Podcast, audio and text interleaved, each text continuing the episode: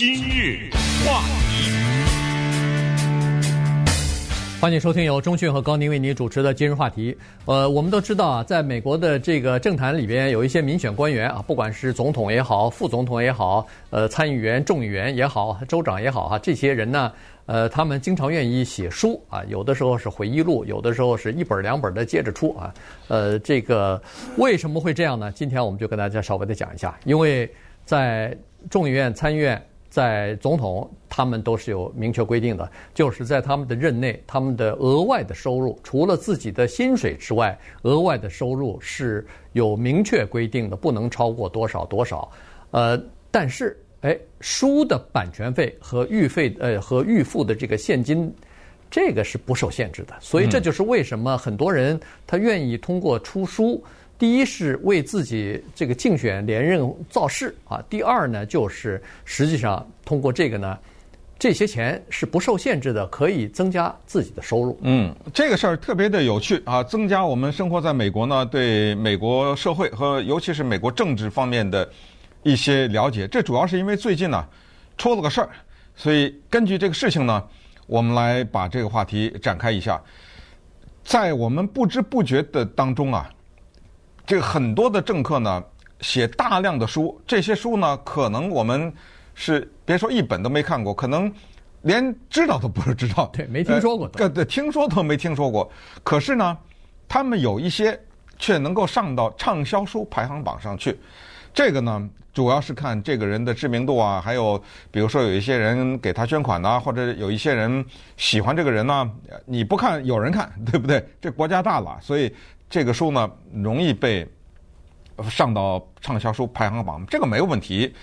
有稿费，有预支的稿费，有最后的分成也没问题，这些都不违反任何联邦的法律。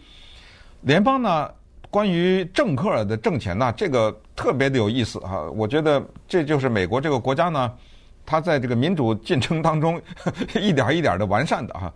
它要求啊，每一年都不一样哈。对，它要求呢，一个。国会的议员，不管是参众哈，他在二零二一年，咱们就说这一年吧哈，二零二一年呢，他的个人的叫做其他收入，所谓其他收入就是薪资以外嘛，对不对？对，不能超过两万九千五百九十五块，这怎么算出来的？这个，就我就是两万九千五百九十六块就不行了吗？对不对？就就违法了，就违法了，哎。这个真的，我们叫开玩笑说苦哈哈的，两万来块钱呢，一年，这哪钱呢？他年薪也就十几万呢，对不对？当然，这就是另外一个话题，今天就不讲了。那就是为什么国会很多人是有钱人，那他是干别的事儿赚的，对不对？好，那么如果你写一本书呢，这本书假如你特别的有名，给了你个四百万的稿费，这个不算。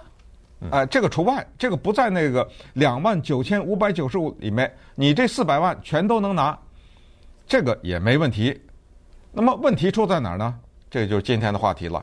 问题出在这儿，如果你写了一本书，不管你民主党还是共和党啊，你是一个议员，你写了一本书，老百姓买没问题。可是如果你有这一些党团机构和组织，叫组织，叫一起买这个书，我买。五万本，这下你的销量大了吧？你一下上到畅销书了，这个钱你也赚了，这个可以不可以呢？哎，我们来探讨一下。对，呃，前不久的时候吧，联邦的众议员，呃，共和党人啊，这个叫做呃 Dan Crenshaw 啊，他呢就出了一本回忆录啊，这本回忆录呢，呃，大概翻成是坚韧不拔、愤怒哎，愤怒时代的美国韧性吧，啊，胆量啊什么之类的都可以，就是哎对。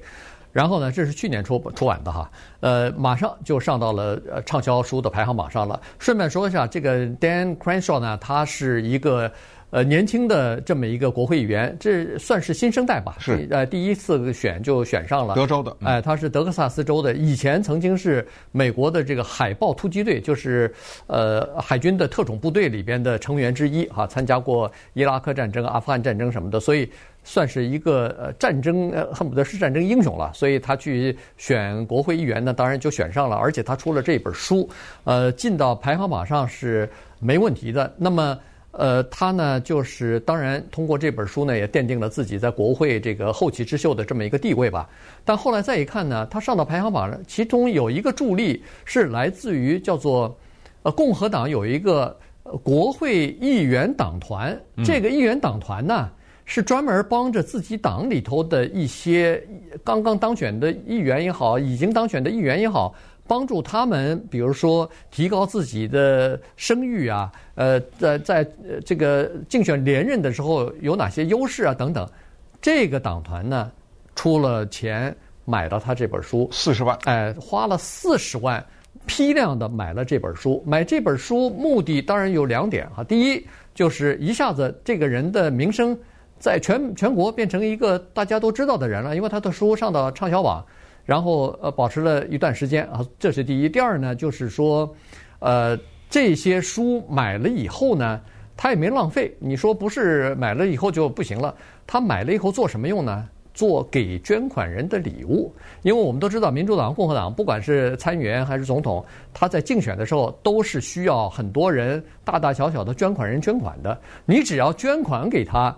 他就给你送一本书，寄一本书，或者寄十十本书到你家里边去，端看你捐多少钱。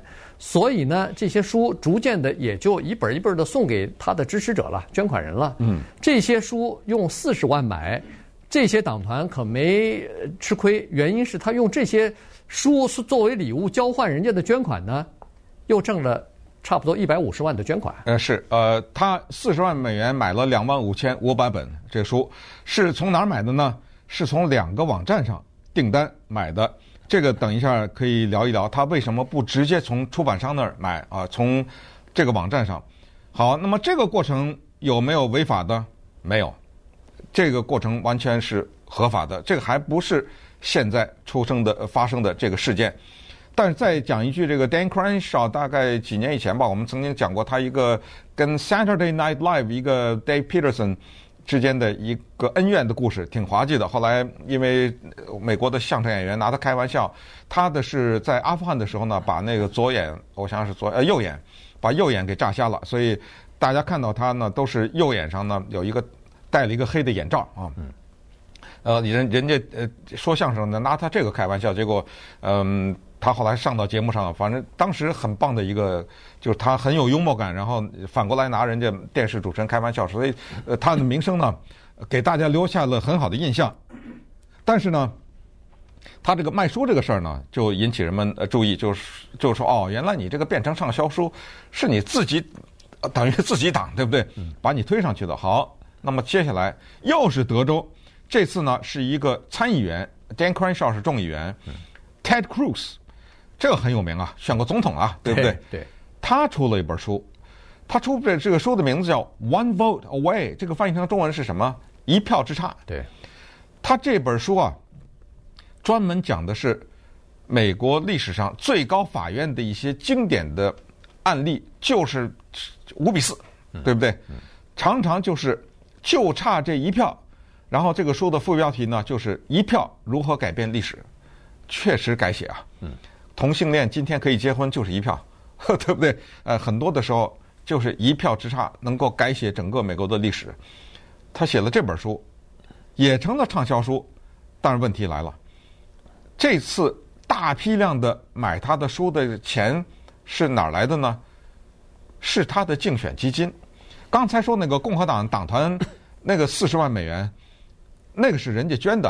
呃，不是不是那个捐的，那是这个党团党团的的权，对，是不是那个 Dan Crenshaw 的竞选基金，对吧？是别人。可是这次 Ted Cruz 呢，是拿着竞选的人支持他的人捐给他的钱，去买了他的书。对，哎，这个就麻烦来了，这个被告了。现在这个性质不一样，对，原因就是说这有个就等于是自肥了嘛，就是说。你花了十几万、十五万四千块钱吧，大概是，呃，然后再花一万八千块钱在脸书上做广告啊，所以加在一起可能十六七万块钱，呃，十七八万块钱这么个钱哈。是谁呢？是他自己竞选班子里头，现在当然是他自己说啊，自己竞选班子里边的一个助手，自己决定要给要给自己的老板，呃，出了新书了，咱支持一下吧。嗯于是动用了这个竞选的基金里边的这一笔钱，就买了这个书了。那么买这本书，呃，比如说书卖了以后的分成这些东西，当然就提高了，因为你这十八万块钱卖出去以后，因为这个 Ted Cruz 和出版商的规定是这样子的，除了版权的收入以外，这个是预费预付的现金之外。他每卖出一本书，它都有一个分成的。是，哎，精装书它可以分到百分之十五，平装书和那个电子版的书呢，呃，分的这个比例稍微小一点，但也都有分成的。所以你买了这些书以以后，用竞选人的捐款，然后分的这钱可是不给，不是自竞选基金了，就跑到自己的口袋里头去了。所以这个问题呢，就引起了国会的，比如说操守委员会啊什么的，在调查。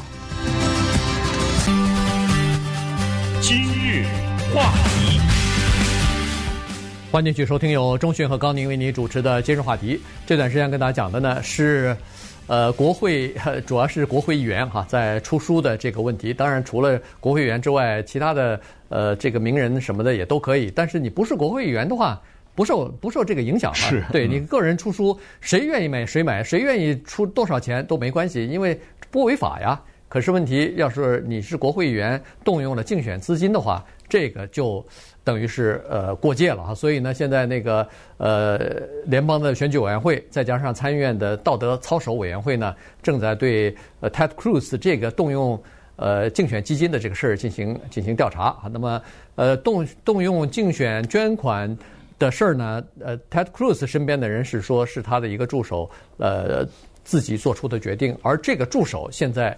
已经离开了，已经离开参议院了，所以这个拍马屁没拍好，不，这个东西说不清了。对对，嗯、所以呢，这锅当然就由他来背了。对啊，这这是必须的。所以，咱就看看谁离开了，咱就把这个锅甩甩到那个人身上，不就完了吗？所以这个是呃这个情况。那动用这个呃。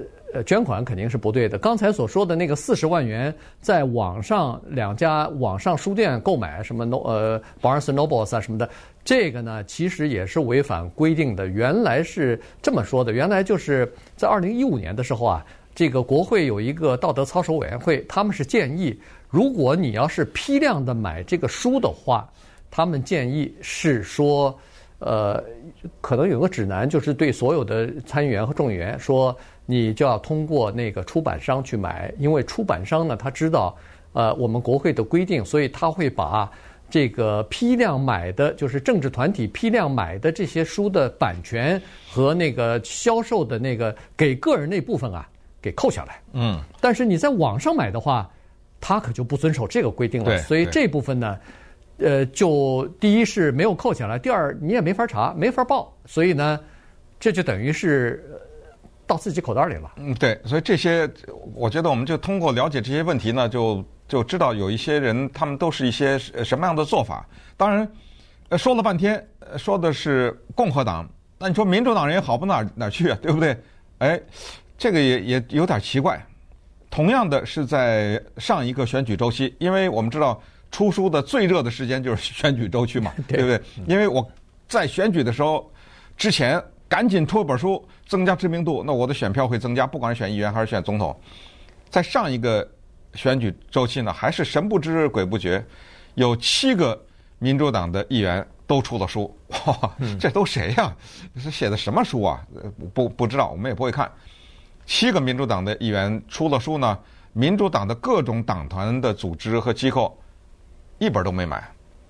呃，一分钱都没花，没有帮着他们买书，没有帮着把这些书推到畅销书的排行榜上。